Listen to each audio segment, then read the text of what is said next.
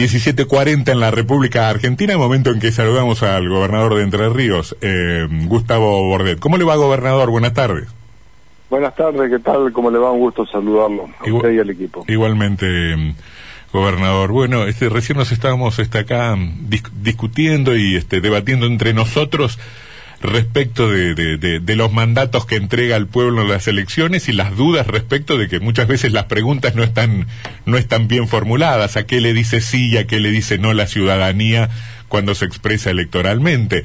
¿Qué cree usted por dónde están pasando los ejes y qué cree que, que está en juego en, la, en esta elección de primaria de 10 días? Bueno, fundamentalmente se elige ahora eh, a nivel nacional eh, diputados, que en Entre Ríos es importante para poder eh, continuar una senda que tomamos en conjunto con el presidente Alberto Fernández desde el inicio de gestión, una gestión compleja porque de 19 meses que llevamos en este periodo, 16 fueron de pandemia, lo cual esto torna típico cualquier gestión, pero que independientemente de ello hemos podido superar las etapas más difíciles y por otro lado, además de cuidar la población, de evitar que algún entrerriano o entrerriana queden sin tener atención hospitalaria, que esto no ha ocurrido en ningún lugar, de poder reforzar nuestro sistema sanitario, eh, de tomar posesión de hospitales que habían sido prácticamente abandonados durante cuatro años cuando faltaba poco para terminar, como el caso de la Baxada, donde rápidamente tuvimos que desembalar 22 respiradores que estaban cuatro años con las garantías vencidas, poder poder este, habilitar 22 camas de terapia intensiva, 120 de internación general, lo mismo con el hospital de Gualeguaychú, hacer una inversión importante sanitaria, luego con la campaña de vacunación rápidamente tratar de inocular la mayor cantidad de gente en el menor tiempo posible, y por otro lado trabajar en un doble frente para que los efectos económicos de la pandemia no perjudiquen las economías regionales de Entre Ríos y sobre todo en el sector servicios, que es el más castigado, mm. eh, me refiero al turismo, eh, este, no se morigere el, impacto. Mm. En ese contexto nosotros nos enfrentamos a un proceso electoral donde es importante obtener un triunfo que marque más allá de obtener un diputado más, porque ponemos en juego dos y podemos elegir tres en caso de ganar, ponemos también en, sobre el tapete y a, y a consideración del pueblo de Entre Ríos la necesidad de poder seguir eh, fortaleciendo un modelo de gestión con el, gobierno nacional que ha generado una redinamización de, de la obra pública, que ha generado también oportunidades para las provincias que de estar en permanente desfasaje financiero y nos encuentra mm. con una provincia ordenada, donde hay previsibilidad, donde podemos hacer frente a nuestros compromisos y gastos corrientes, me refiero a sueldos en tiempo y forma, pero además también nos permite invertir, cosa que antes no podíamos hacer. Entonces creo que lo que se pone en consideración es el respaldo y el apoyo para estos dos años de gestión que quedan al gobierno nacional. Y en este sentido estamos trabajando fuertemente, llevando adelante nuestra propuesta en todo el territorio de la provincia,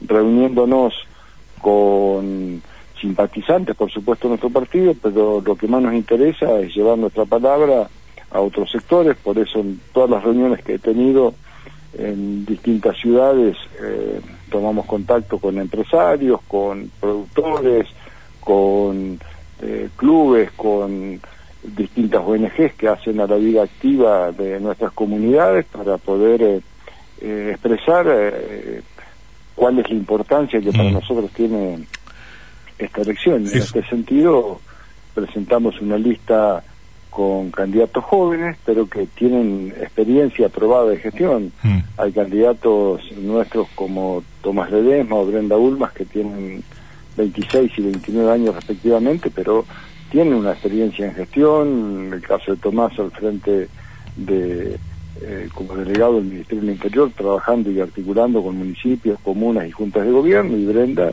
que desde la Subsecretaría de la Juventud viene desarrollando un trabajo magnífico. A propósito, gobernador, a, propósito, perdone, a propósito de, los candidatos, recién me marcaba un, oyente algo que la verdad yo no había tenido muy muy en cuenta. Es cierto que las elecciones no se no se definen ninguna ni esta en particular por los pañuelos celestes y por los pañuelos verdes, ¿no? Pero me hacía notar que conviven en la lista de Juntos por el Cambio celestes y verdes, ¿no? Porque Cristo es un, me parece que es más pañuelo celeste y... De frente, de, frente de todos. De, frente de todos. Este, ¿Tiene alguna importancia o, no tiene, o es anecdótico? No, yo creo que, a ver, es un debate, el de la interrupción del embarazo fue un debate que atravesó a los partidos políticos y que horizontalizó en cuanto a a la ideologización que el tema trae, ¿no? Esto es una cuestión que tiene que ver eh, más con una decisión de criterio, de conciencia, de pensamiento propio, y si uno analiza la composición del voto cuando se trató el tema, puede observar que de todos los partidos hubo gente a favor y en contra, y esto es normal y natural que también se pueda reflejar en nuestra lista. Gobernador Sebastián Martínez lo saluda.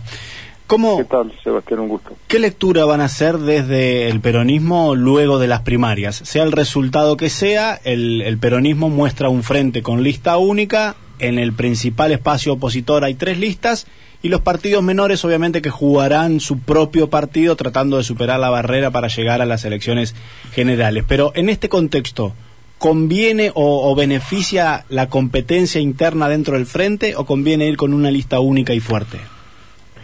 A ver, eh, nosotros eh, en el justicialismo atravesamos distintas etapas. Eh, yo recuerdo la última elección de medio término, que fue en 2017, hubo 10 listas en, este, en, nuestro espacio político y después la sumatoria, la sumatoria de esas 10 listas no se vio reflejado en el resultado de la elección general. Es cierto, es verdad. Cual, Las matemáticas no suelen tener el resultado esperado a la, hora de votar. Eh, la ciencia política no es una ciencia exacta, es una ciencia justamente opinable y donde la gente meditúa y evalúa a la hora de elegir su voto. Y también en 2019 aprendimos algo muy importante, que es lograr una unidad eh, con nuestros matices, con nuestras diferencias, pero fundamentalmente tomando en cuenta los puntos que tenemos en común, que son mucho más fuertes que los que nos separan. Esa unidad en la provincia de Entre Ríos nos posibilitó eh, ganar eh, las elecciones a gobernador por más de por más de 57 puntos, casi 58 puntos, mm. y recuperar varios municipios, eh, cuando parecía muy difícil de lograrlo. Entonces, en esa lógica fue que trabajamos para poder lograr una lista de consenso y la verdad que con el antecedente que teníamos en 2019 fue mucho más sencillo, fue mucho más fácil ponernos de acuerdo y encolumnarnos para trabajar, porque usted puede lograr una unidad forzada y que después no se traduce en un acompañamiento ni de los sectores internos ni de los otros partidos que integran el, frente. Mm. Hoy esto está muy fortalecido, muy consolidado, entonces esto representa una oportunidad para nuestro espacio político. Eh, respecto de si son necesarias las internas, si se pueden evitar, siempre es bueno evitar. Si no, bueno, se vivirá como en otras oportunidades. Pero en este caso, nosotros logramos con, con mucho convencimiento un proceso de unidad que creo que nos fortalece y nos posiciona realmente muy bien de cara a estas primarias que vamos a tener eh. Dentro de 15 días, eh, Es una elección muy atípica, ¿no? Porque habrá que ver cómo, cómo procesa la ciudadanía las dificultades que enfrentó el gobierno, como usted decía, gran parte del gobierno nacional este, se, se desenvolvió en, en tiempo de pandemia, lo que obligó también a postergar muchas de las expectativas que tenía el electorado que votó por el Frente de Todos a su debido momento, ¿no? Este, es, difícil saber cómo la ciudadanía ha procesado esto políticamente. Sí, coincido totalmente. Además, eh, muy difícil para quienes estamos en gestión de gobierno hacer campaña. Por ahí muchas opiniones existían hace tres meses atrás que decían que nuestro espacio político estaba muy quieto, estaba este, aletargado y en realidad estábamos trabajando sobre lo central que es la pandemia y en medio de una segunda ola que realmente complejizaba mucho la, la situación como para andar haciendo campaña y llevando adelante una propuesta política. Esta es una campaña corta, es una campaña austera, es una campaña donde recorremos ciudades pero con presencialidad acotada, de acuerdo a los protocolos que, que existen, y es totalmente diferente a cualquier otra. Eh, también observamos que, esto lo digo a título personal, que en las dos elecciones que hubo tanto en Salta como Corrientes hubo un bajo porcentaje de votantes. Es cierto, es cierto. El 65%. 66%, así es, así es. Esto también algo que está queriendo decir que mucha gente por ahí está reticente a ir a votar por el temor muchas veces, la, la, la aglomeración de personas, por este por diferentes motivos, entonces eh, creo que es importante, más allá del partido político, del frente que se represente, de llevar este mensaje de que eh, se vaya y se concurra a votar, porque independientemente por quién se sufrague, eh, es importante fortalecer y legitimar los candidatos que eh, un comicio democrático nos ofrece la ciudadanía.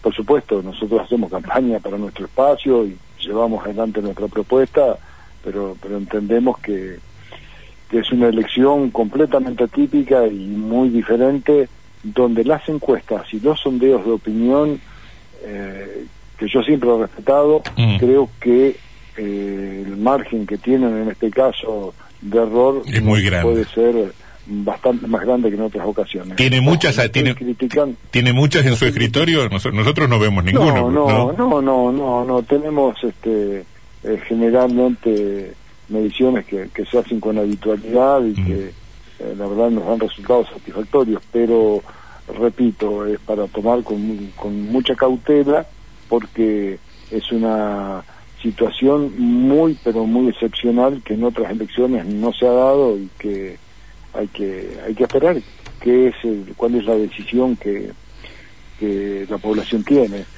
Si usted me pregunta a mí qué sensación tengo, la verdad, yo tengo una sensación completamente distinta a la que por ahí se instala de muchos medios hegemónicos, donde se quiere instalar que la gente, que la población tiene bronca, tiene frustración, tiene angustia.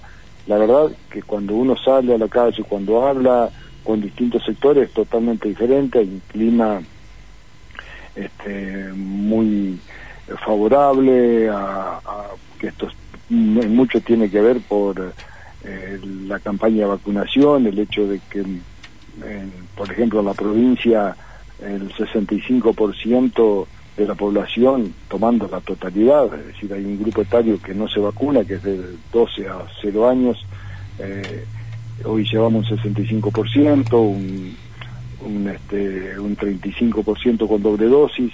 Esto hay un clima social eh, realmente bueno que no condice con esa eh, esa desazón esa bronca y también nosotros vemos y, y esto lo tenemos de charlar con muchos empresarios que he estado hablando en Gualeguay, en Victoria, en Concepción del Uruguay, ayer en Crespo, donde hay un debate realmente interesante y que no se traduce en un escepticismo que otras veces sí me tocó presenciar y con planteos muy duros en otras oportunidades que tienen que ver con este con situaciones difíciles de conseguir financiamiento de a, eh, altos costos eléctricos por los tarifazos que se habían aplicado yo creo que hay una sensación en la, en la población de alivio. Y bueno cómo se producirán el voto no lo sé esperemos que sea para nuestro espacio y para eso estamos trabajando y estamos llevando adelante nuestra propuesta y, y buscando generar una opinión en ese sentido. Borde, ¿cómo le va? Gustavo Sánchez Romero lo saluda. Buenas tardes. Ah, ¿qué tal Gustavo? Un gusto. ¿Cómo anda tanto tiempo? A ver, se lo, se lo ve muy pesimista, sobre todo esto último por el sector privado. Mi pregunta apuntaba a que, independientemente de, de sus consideraciones, claramente tuvo que tener una, una actitud más pasiva, más a la defensiva, porque hubo que atender la pandemia. Independientemente, independientemente de cualquier valoración, digo, me parece que eh, eh, con esto que usted dice, si realmente se concreta la, la salida finalmente de la pandemia y la gente recupera ese deseo por la vida, eh, va a tener que tomar un- un- una segunda parte de su gestión desde con otro con otro paradigma. Eh, ¿Tiene pensado algún cambio? ¿qué arenga le daría a su equipo para el segundo tiempo de esta segunda parte de su gestión de, cara a los dos años que le quedan de gestión? Coincido que siempre cuando hay una mitad de mandato, siempre hay que relanzar una gestión y que ojalá eh, se vuelva a la normalidad, a esta vida que queremos, que es nuestro justamente eslogan, y que podamos retomar eh, nuestra habitualidad y que nos permita también desarrollar muchas acciones que queremos llevar adelante y que a pesar de la pandemia hemos eh, instalado, pero que hay que hacerlo con mucha más fuerza después y eh, siempre es una oportunidad para poder eh, mejorar y los recambios, eh, nosotros siempre lo, en mi caso, en la gestión, siempre lo hemos hecho, lo hice en 2017, te recordará, un cambio importante, también sin duda lo haremos cuando sea necesario. A ver, todos formamos parte de un equipo de gestión y cuando hay que hacer las correcciones, se harán las correcciones, independientemente del resultado, ¿no? Porque hay que mejorar la gestión y quedan dos años. En mi caso yo no tengo posibilidad de reelección, no solo para esta oportunidad, sino para el futuro, así que quiero cumplir con mis compromisos que asumí con los entrerrianos y entrerrianas y se harán todos los cambios que sean necesarios para alcanzar la consecución de esos objetivos. En este sentido, siempre es importante una promediar una gestión para para poder ir con más fuerza eh, renovada a, conseguir los objetivos que queremos. Gobernador, eh, dos preguntas cortitas, porque acá los compañeros tienen más temas, eh, que no tienen que ver puntualmente con las elecciones, sino con las noticias, al menos de esta semana. Mañana habrá un paro de judiciales que paralizará la justicia entrerriana por 48 horas. Desde el gremio judiciales piden básicamente que se aplique la ley de enganche. ¿Hay alguna respuesta del gobierno hacia ellos? Primero, no hay ningún motivo objetivo para que los empleados judiciales hagan paro, porque nosotros estamos cumpliendo en tiempo y forma con nuestros haberes. Eh, nos pidieron que cuando en la no prórroga de la ley de emergencia, que la hemos cumplido, no prorrogamos la ley de emergencia, terminada la ley de emergencia, se vuelve a la situación que tenían anteriormente, que era el enganche con los sueldos de la Corte Suprema. Para atrás fue con la consideración de los aumentos de pauta que hubo para todo el resto de la administración pública y lo cumplimos. Para eso estaba la ley de emergencia en su oportunidad. piden un retroactivo ellos. No, pero es que justamente no corresponde un retroactivo, esto está perfectamente claro y establecido en la ley.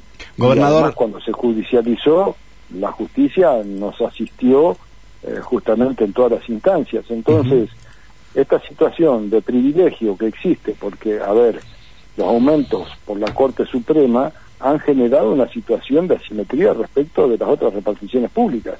Si uno analiza cuánto gana un empleado judicial eh, equivalente a lo que gana en la misma categoría un empleado de la administración pública o un docente o alguien del escalafón sanitario, hay una diferencia muy grande que se fue produciendo por esta asimetría. La ley de emergencia, en una situación excepcional por la pandemia, tendió a corregir estas asimetrías. Terminado esto, ahora se sigue con la ley de enganche. Así se entiende. también se les otorgó a los judiciales el 8% que se le otorgó a todos los miembros de la administración pública. No hubiese correspondido, pero lo hicimos.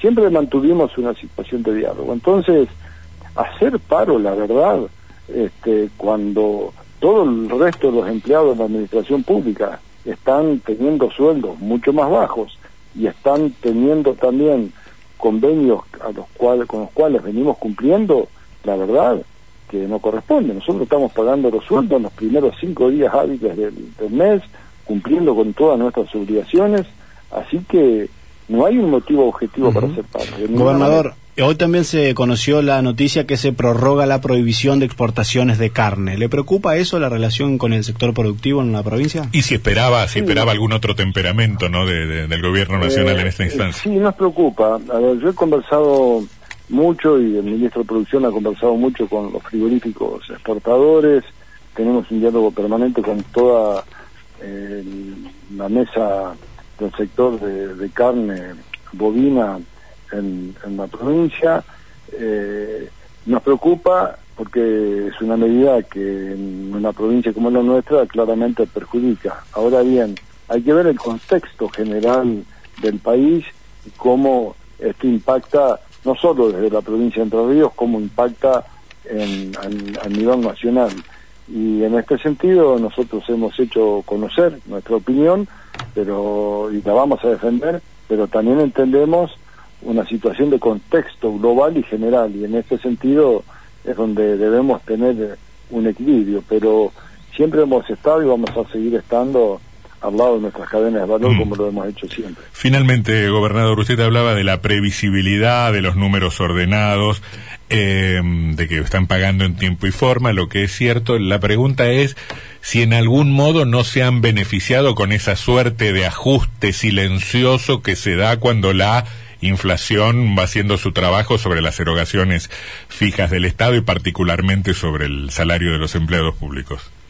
No, no considero que no es así, considero que esto es, un mito que se instaló.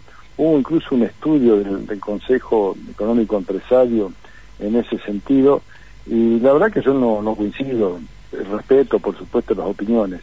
Eh, la razón es muy sencilla. Eh, hoy cerramos eh, agosto.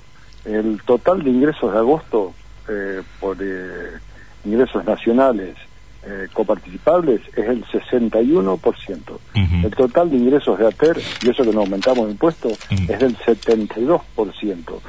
Y la inflación anualizada está en el 47%. Los sueldos anualizados van a estar en un 50%. O sea, estamos con salarios por encima de la inflación y la diferencia está justamente en que hubo un aumento considerable de los ingresos. Y por otro lado, también además de las transferencias directas como la coparticipación, algo que impacta mucho es el aumento de las transferencias indirectas. Por ejemplo, tenemos muchísima obra pública que antes no venía de Nación y que cuando venía teníamos que pagar el 34% y el 64% de sociedad cargo Nación, hoy Nación paga el 100% de esas obras. Mm.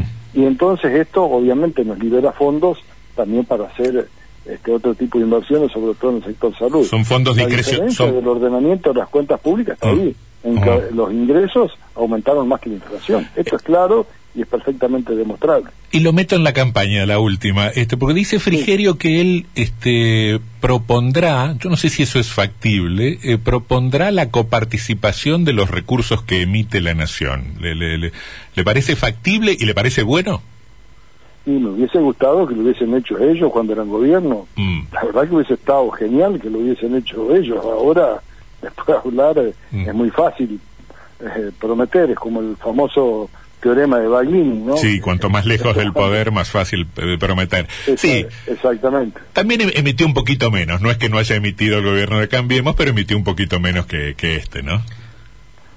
sí, y además tuvo un endeudamiento externo realmente muy pero muy gravoso para, para la Argentina, ¿no?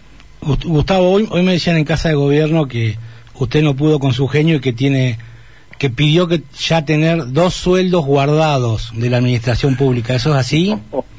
Ojalá tuviera dos sueldos guardados. Bueno, eso es lo que se dice ahí en el Ministerio de Economía, que anda que no, no, no, no, ojalá. No, lo que sí yo te puedo decir es que por primera vez en cinco años y medio de gestión puedo dormir tranquilo, que no tengo que estar pensando a quién le voy a pedir plata para poder pagar sueldos. La verdad que hoy la provincia se autofinancia eh, y estamos sustentables perfectamente, porque confieso y lo he dicho muchas veces, me ha quitado el sueño pensar que no iba a poder hacer frente a compromisos salariales. Y no hay nada más angustiante que tener que diferir el cronograma de pagos, porque entiendo la angustia que eso genera para muchas familias. Me tocó vivirlo cuando era docente y se cobraban bonos federales cuando se cobraba y la verdad que es muy angustiante para un trabajador. Y esto como gobernante, la verdad que lo sufrí mucho en su momento. Gobernador, gracias por su gentileza, ¿eh? muy amable. Muchas gracias, que tengan muy buenas tardes. Que la pase bien. Gobernador de la provincia, Gustavo Bordet.